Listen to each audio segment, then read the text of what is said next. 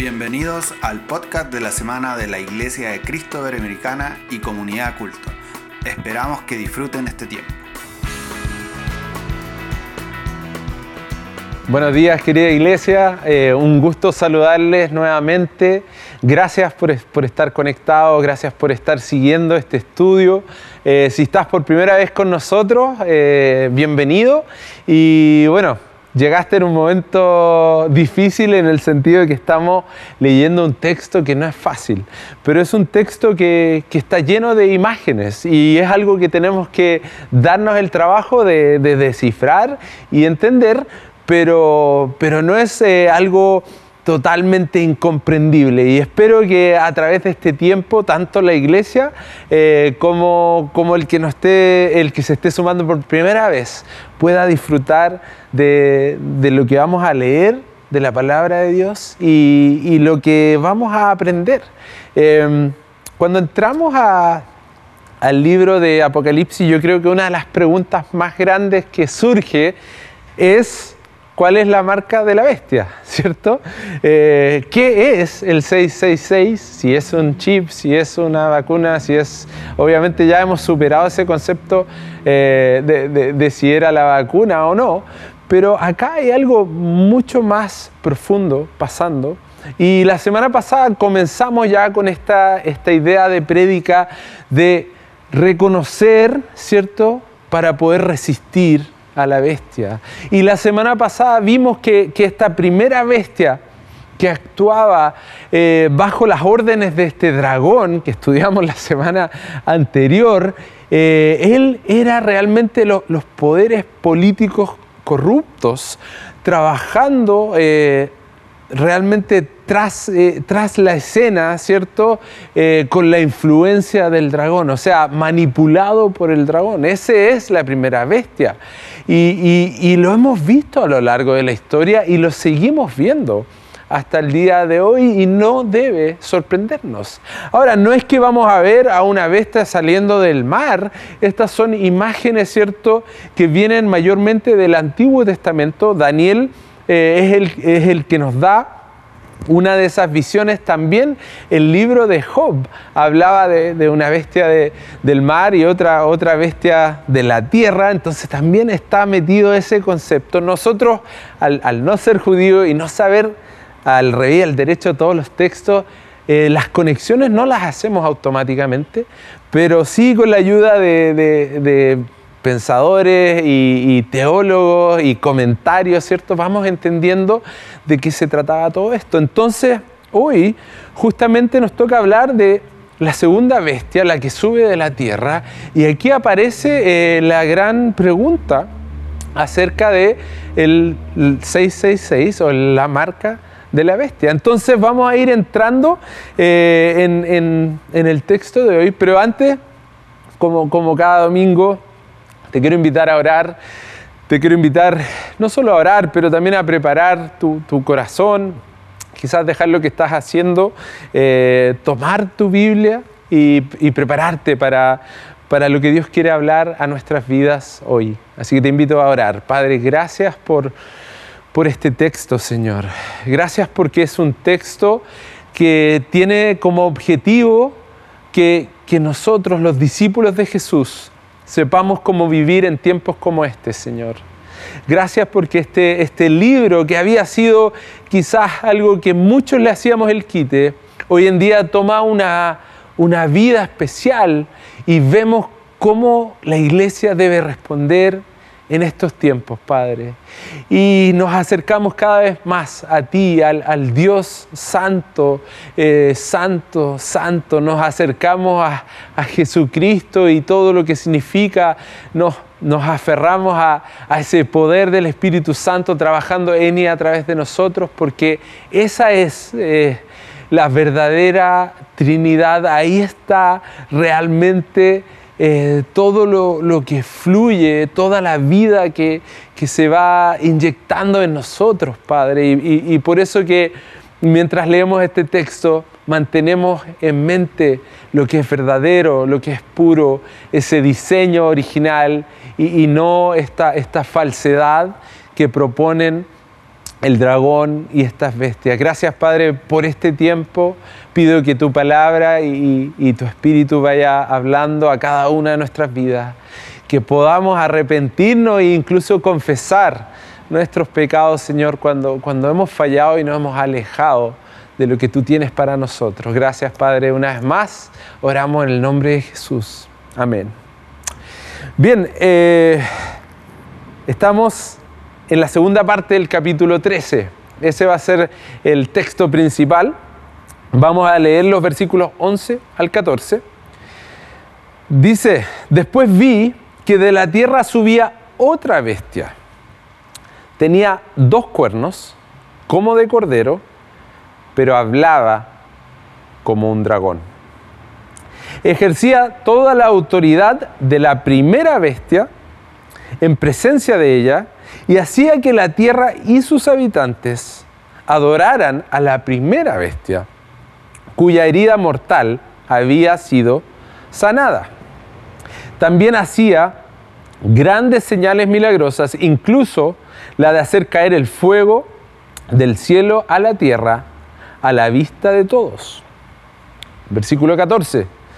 Con esta señal, con estas señales, que se le permitió hacer en presencia de la primera bestia, engañó a los habitantes de la tierra.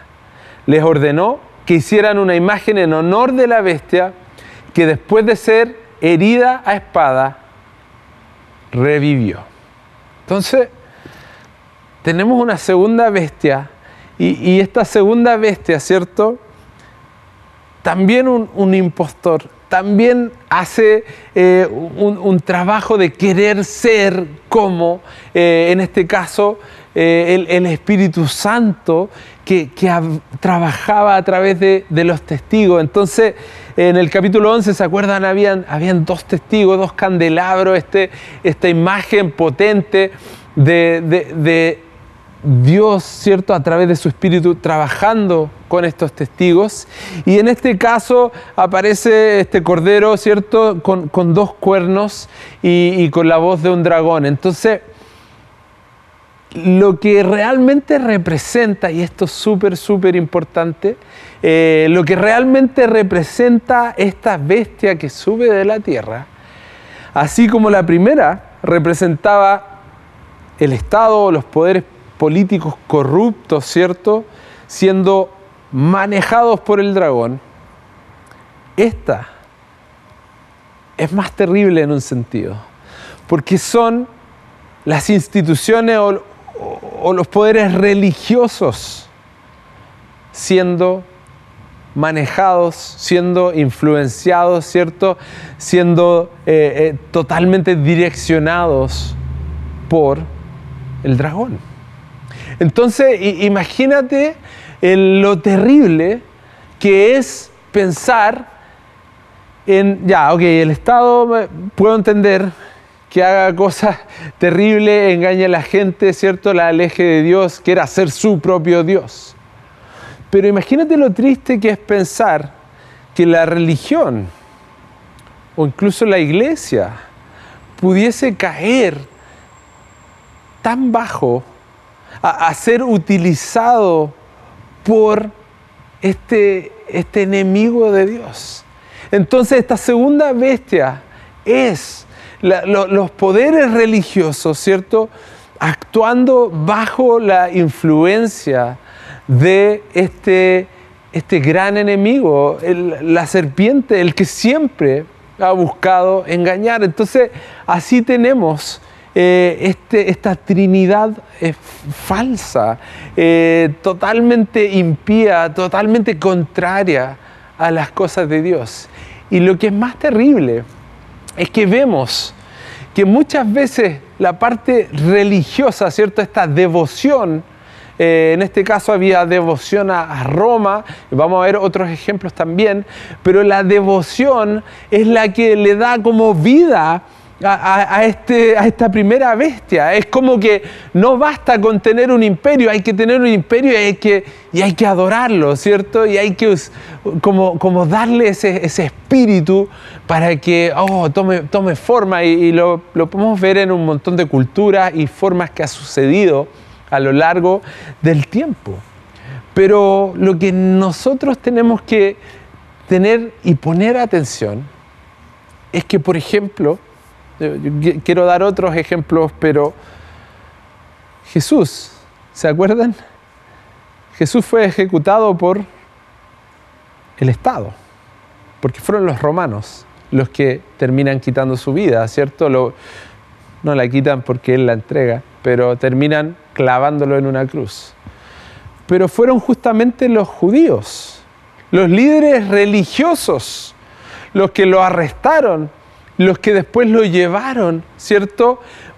frente a, Pilato y pidieron que él fuera ejecutado. Entonces, es un ejemplo perfecto de entender cómo los poderes de, este mundo, ¿cierto? Y, los, y los, reinos o los estados funcionando con, esta influencia del dragón, cómo ellos terminan tomando eh, cosas y utilizando lo que es la, religión, ¿cierto? Para justificar esto. Entonces vemos el Estado y las instituciones fallando absolutamente en, su forma de entender los planes y los propósitos de Dios. Y lo triste es que las personas son engañadas. Y podemos verlo a través de varias religiones, podemos verla a través de varios cultos. En este caso, eh, había un culto a Roma, había eh, culto, ¿cierto? a sus emperadores. Y lo que llama mucho la atención era que justamente si tú te ibas a, los pueblos más chicos, eh, ellos querían hacer más culto, ¿me entiendes? Querían ganarle a los otros pueblos. Entonces, a veces en los lugares como, como más lejanos, donde el imperio se iba como armando, eran los lugares más difíciles de tener una lealtad a, Jesús, porque ellos realmente exigían una adoración al, al, César, culto a Roma, ¿cierto? Adorar sus emperadores como hijos de Dios o dioses mismos. Entonces es, fácil entender como a lo, largo, de la historia las personas han, eh, utilizado esto y, y, el dragón lo ha utilizado de manera muy astuta para engañar a muchos. Y dice que los engañaba con señales, con milagros. Entonces, nosotros tenemos que estar cada vez más atentos a lo que está sucediendo a nuestro alrededor. Y nosotros tenemos que ser personas que están totalmente eh, alineados con los valores del reino de Dios, para que así podamos hacerle frente a, este, a esta primera bestia, ¿cierto? Que es el Estado cuando se corrompe y va tras las cosas del dragón. Y tenemos que estar igual de atentos eh, a las cosas religiosas cuando se corrompen y van tras esta influencia del, del dragón. Nosotros tenemos que entender que es fácil manipular y es fácil lograr ciertas cosas cuando hay masas y se está tratando de, poner ciertas ideas eh, en la mente de las personas. Miren, por ejemplo, lo que dijo eh, Jesús en Marcos 13. Marcos 13, 22.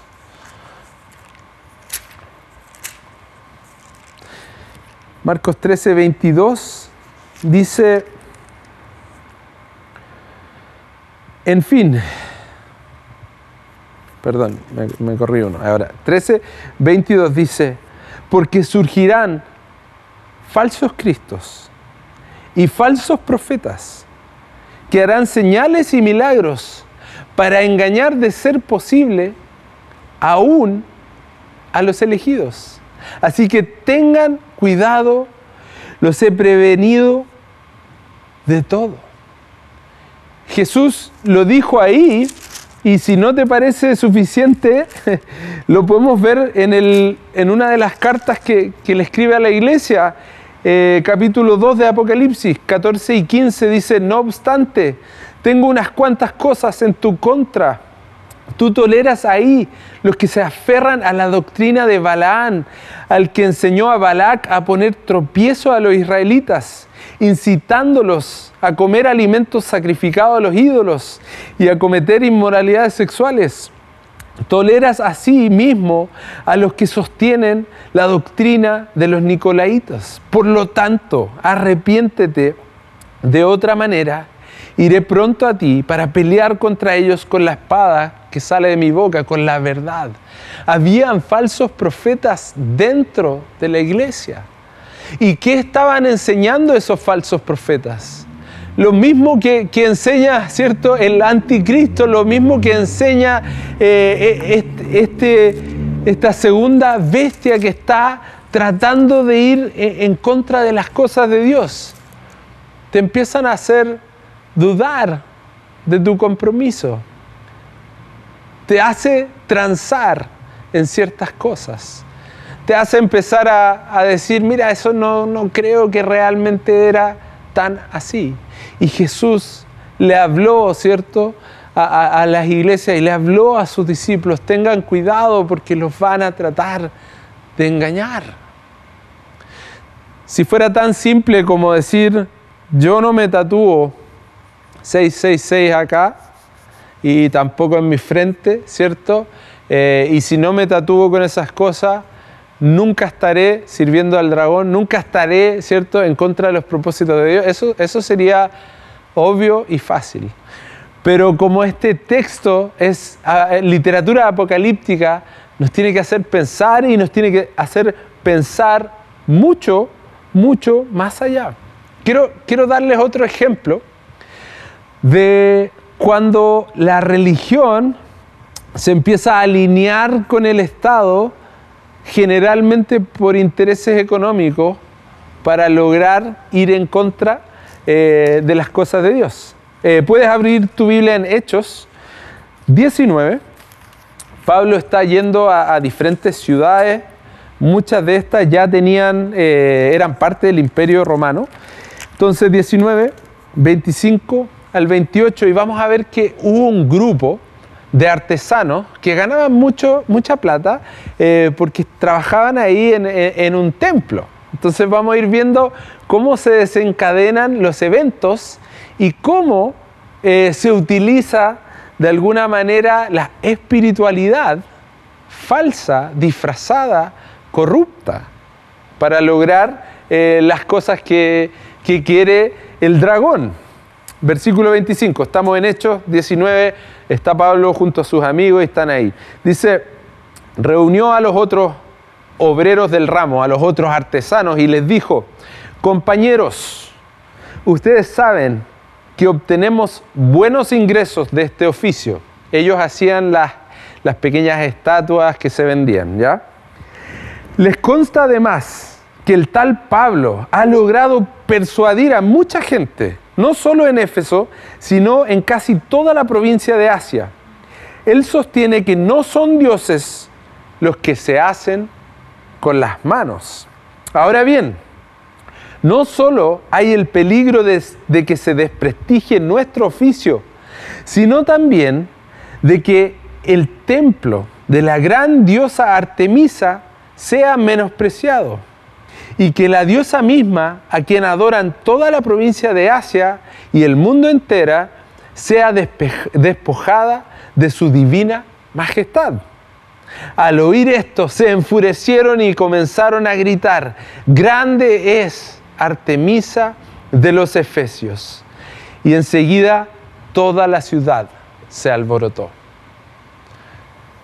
Se ve cómo trabaja este, e, esta segunda bestia, esta, esta religión, ¿cierto?, falsa, diciendo, oye, este Pablo está, está convenciendo a las personas de que si un Dios está hecho con manos humanas no es Dios, ¿cierto? Y, hay muchas, eh, hay, ejemplos de, históricos de que se hacían cosas como, como tirar fuego y, se hacían muchas cosas como trucos para que los dioses parecieran reales, pero, pero Pablo estaba diciendo esto, estos dioses que ustedes tienen no son reales, no merecen su adoración. Yo conozco al Dios real, todopoderoso, al que está vivo y quiero presentárselos. Pero esta gente, este, este grupo de artesanos, ¿cierto? Se toma de la idea religiosa de su pueblo para ir en contra, para hacer un gran alboroto al punto de que toman a, los amigos de Pablo y Pablo, a, Pablo le dice, no, no, no salgas a hablar en este momento porque está quedando la escoba. Pero esa escoba que quedó fue en nombre de la religión, pero claramente no una verdadera religión. Era en, en nombre de esta segunda, cierto, bestia que asoma su cabeza en tantas instituciones cuando se corrompen. Lo más triste es que eh, todos nosotros lo hemos visto, e, incluso eh, en, prácticas o mezclas que son muy, muy terribles con, respecto a, incluso la palabra de Dios. Se puede tomar y utilizar para hacer cosas totalmente equivocadas, ¿cierto? Se puede eh, hacer lo que, lo que hicieron con Jesús. Decir, nosotros conocemos esta escritura eh, este no es el Mesías y queremos que Él sea ejecutado. Y Roma le hace caso, ¿cierto? ambos son títeres de el, enemigo de Dios. Y eso es lo que nosotros tenemos que tener la capacidad de descifrar en, este, en estos tiempos. Eh, la religión corrupta, justifica muchas veces los actos del Estado. La religión corrupta, ¿cierto? Hace, a, Jesús realmente no lo querían matar los romanos, no les importaba mucho. Pero la religión corrupta tiene esa, esa posibilidad de, avalar ciertos actos y, y que utilicemos o se utilice la fuerza en nombre de Dios. Pero ese no es el reino de Jesús. Esa no es la forma en que Jesús opera, eh, ni en este libro eh, de Apocalipsis, ni en los Evangelios, ni en ninguna de las profecías que venían hablando acerca de Él. Seguimos con el texto, dice, se le permitió infundir vida a esta imagen de la primera bestia, ¿cierto? Es como esta parte religiosa le da vida muchas veces a la parte del Estado. Eh, a la imagen de la primera bestia para que hablara y mandara a matar a quienes no adoraban a la imagen. Lo, vemos en el libro de Daniel, lo vemos en el libro de Apocalipsis, ¿cierto? Y, lo vimos en, tiempos de Jesús. O sea, esto pasaba, sigue pasando. Eh, versículo 16, y aquí es donde se pone súper interesante. Dice, además logró que a todos, grandes y pequeños, ricos y pobres, libres y esclavos, se les pusiera una marca en la mano derecha o en la frente, de modo que nadie pudiera comprar ni vender, a menos que llevara la marca que es el nombre de la bestia o el número de ese nombre. Y en esto consiste la sabiduría. El que tenga entendimiento, calcule el número de la bestia, pues es número de un ser humano, 666. Eh, interesante que en el libro de Apocalipsis ya hemos hablado de cómo el, león cordero, ¿cierto?, sellaba a los suyos. Ya había un sello puesto sobre eh, los que seguían y, y adoraban a este, a este Jesús, ¿cierto? A este, a este león cordero que había vencido la muerte. Entonces, la idea del sello también es este impostor, ¿cierto? Que está intentando hacer cosas eh, como Jesús, pero que son distintas y que son falsas. Y este sello, ¿cierto? Obviamente no, no tiene que ver con algo en la mano derecha, aunque, aunque muchos, ¿cierto?, temen que así sea. Eh, a mí me gusta mucho lo que dice eh, un teólogo que se llama G.K. Bell. Dice, la frente representa un compromiso ideológico y la mano representa la acción de acuerdo a ese compromiso. La frente representa, ¿cierto?, eh, un concepto ideológico. Eso me hace mucho más sentido. ¿Dónde está mi lealtad? La marca la está, puesta acá, ¿cierto? Y, con mis manos llevo a cabo esa ideología, es, es el pensamiento y la acción. Ahora, Vamos al Antiguo Testamento, vamos a Deuteronomio 6, y como mucho de esto es un libro de, parodia y busca exponer cosas que son falsas y son copias y no deben ser tomadas en cuenta, bueno, en este caso también la marca de la bestia es anti algo, anti qué, es anti-Shema. Eh, el, el Shema era justamente lo que los israelitas recitaban y en Deuteronomio 4, 6, 4 y 5 dice, escucha Israel, el Señor nuestro Dios es el único Señor.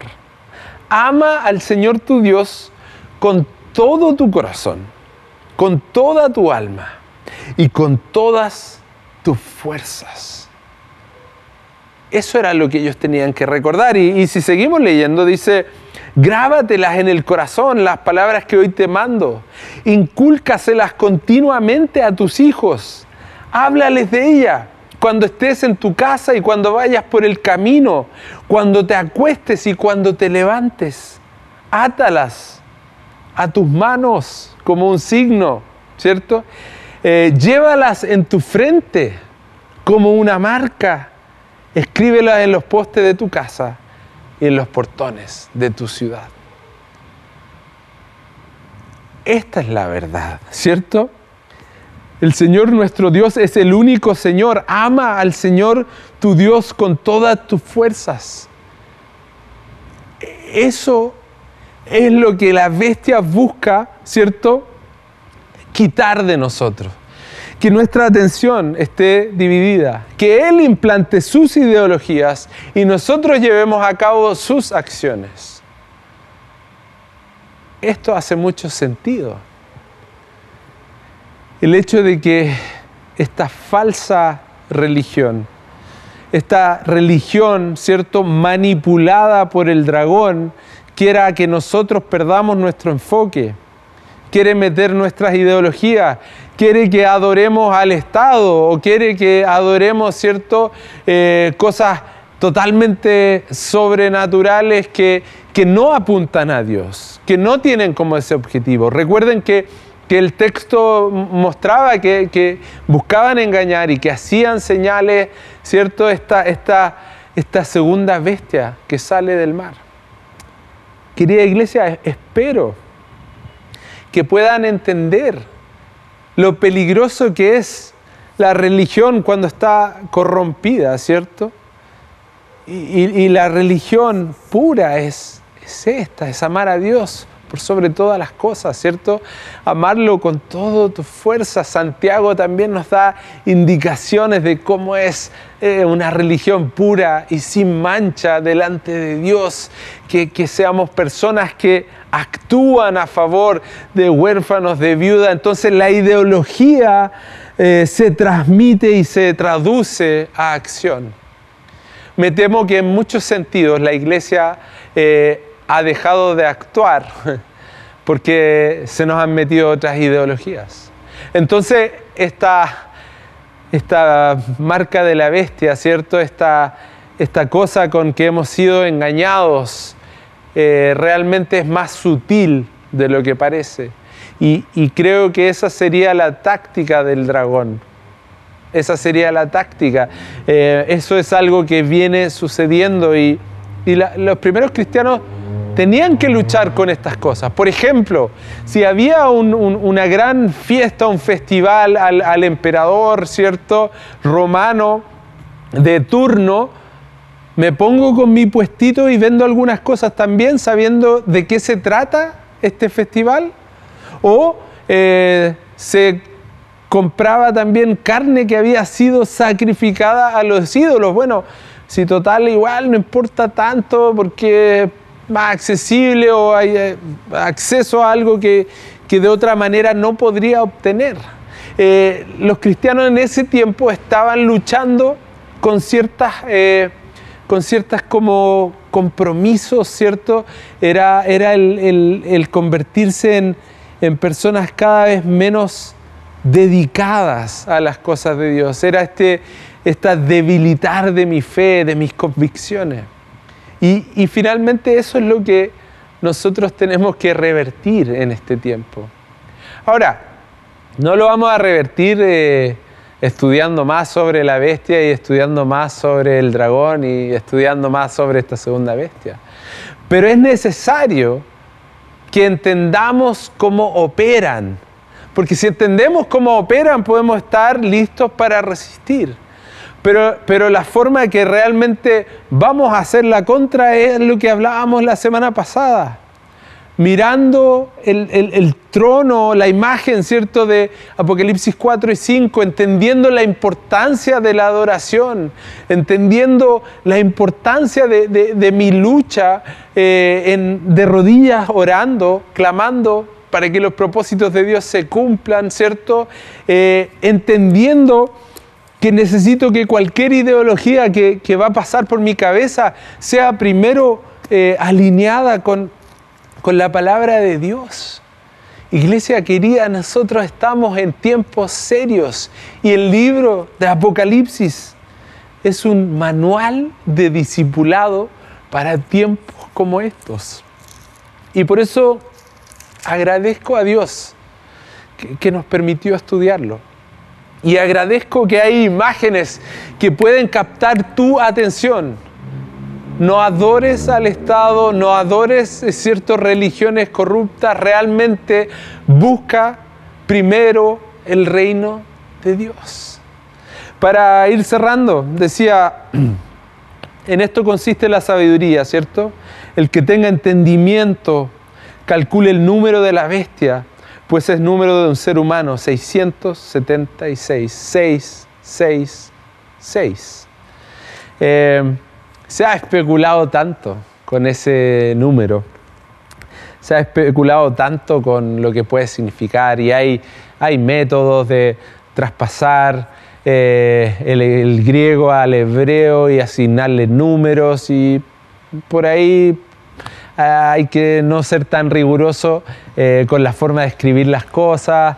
Yo, yo por mi parte no sé si es lo que quiero como apostar en cuanto al 666. Creo que lo que queda claro en estos textos es que 7 es el número completo. 7 es, es, total, es cierto, es, es como perfección, es plenitud. 7 es eh, algo completo, como lo hemos venido viendo a través de toda esta, esta linda carta, ¿cierto? Esta carta a la iglesia perseguida. Entonces, seis es uno menos, eh, lo cual es obvio, son matemáticas más o menos simples, pero quiere decir que es incompleto, que, que no es el original, ¿cierto? Que no es lo que Dios anhelaba. Y, si entendemos que es incompleto, incompleto, incompleto, tres veces incompleto, de la misma forma que el dragón y la primera bestia y la segunda bestia son, son una farsa, son una farsa y deben ser expuestos como eso. debemos, ¿cierto?, poder hablar de cómo Jesús fue capaz de, realmente exhibir los poderes de este mundo y ridiculizarlos cuando Él entrega su vida en, una cruz, ¿cierto? No más violencia, no más engaño, realmente el Hijo de Dios muriendo por la humanidad, mostrando algo totalmente distinto. ¿Por qué vas a querer adorar algo tres veces totalmente incompleto? ¿Por qué no mejor? Dirigimos nuestra adoración al, que fue, quien es, ¿cierto? Y quien vendrá, ¿por qué no? Dirigimos nuestra adoración a este que es digno, ¿cierto? De toda, toda nuestra adoración. Eh, ustedes no se imaginan la cantidad de teorías de, de, nombres de personas que podrían haber sido el anticristo, esta, este 666, ¿cierto? Iglesia, esto es algo que viene sucediendo, se viene reiterando y nos toca a nosotros hacer frente a un tiempo distinto, un tiempo donde nuestro país está convulsionado y el mundo está en medio de una pandemia. Y por eso estoy agradecido que estamos leyendo el libro de Apocalipsis y entendiendo que nuestra lealtad es al que sí es verdadero, al que sí es verdadero y fiel, al que sí es justo, al que puedes confiar en Él, al que está desde un principio, al, al que ha hecho todo para traernos de vuelta a Él, al que nos ha sellado con su espíritu, al que ha puesto nuestro nombre en el libro de la vida. Entonces, iglesia amada, despertemos a la realidad de que hay una lucha. Usemos nuestras armas, que no son las armas con las que funciona este mundo. Usemos nuestras armas, leamos la palabra de Dios de manera seria y diaria. Que nada nos robe nuestra atención y nuestra lealtad a Jesucristo, nuestro Rey. Quiero cerrar con, eh, con Juan 19 una vez más. Eh, la semana pasada lo, hablamos un poquitito, pero quiero mostrarte cómo, cómo es posible ser engañado por esta bestia para que no nos vaya a pasar a ninguno de nosotros. Eh, Jesús está ahí frente a Pilato. Era el día de preparación para la Pascua, cerca del mediodía. Aquí tienen a su rey, dijo Pilato a los judíos con respecto a Jesús. Fuera, fuera, crucifícalo, vociferaron. ¿Acaso voy a crucificar a su rey? replicó Pilato. No tenemos más rey que el emperador romano, contestaron los jefes de los sacerdotes. Y entonces Pilato se lo entregó para que lo crucificaran y los soldados se lo llevaran. Ese es el antichema. No tenemos rey más que el emperador romano. Esta era la gente que por fuera llevaba atada, ¿cierto? Deuteronomio 6, 4 al, al 8, 4, 4 y 5, dependiendo de qué tan largo era. Estos eran los que llevaban en su frente unas cajitas con estos textos estos son los que terminan siendo engañados y terminan gritando que su único rey es el emperador romano. Tenemos que estar atentos. Tenemos que entender que Apocalipsis es un manual, es un manual de discipulado para tiempos como este. Y la próxima semana vienen noticias muy buenas 14.1, le voy a dar un adelanto para que nos vamos con esa idea. Luego miré y apareció el Cordero, estaba de pie sobre el monte Sión en compañía de 144 mil personas que llevaban escrito en la frente el nombre del Cordero y de su Padre. Y estaban adorando, estaban eh, haciendo totalmente lo, lo contrario que, estos, e, estas bestias, estos dioses falsos, ¿cierto? Ellos, los 144 mil, que es un número de, de algo completo, total, ¿cierto? Ya hemos identificado ese número. Esas son las buenas noticias de lo que nos espera. Cómo la iglesia responde en estos tiempos, con adoración, con ayuno, con oración. Eh, con hospitalidad. Este es nuestro tiempo para marcar una diferencia. De verdad, iglesia, los quiero mucho. Eh, anhelo que cada vez más podamos entender lo maravilloso de la palabra de Dios.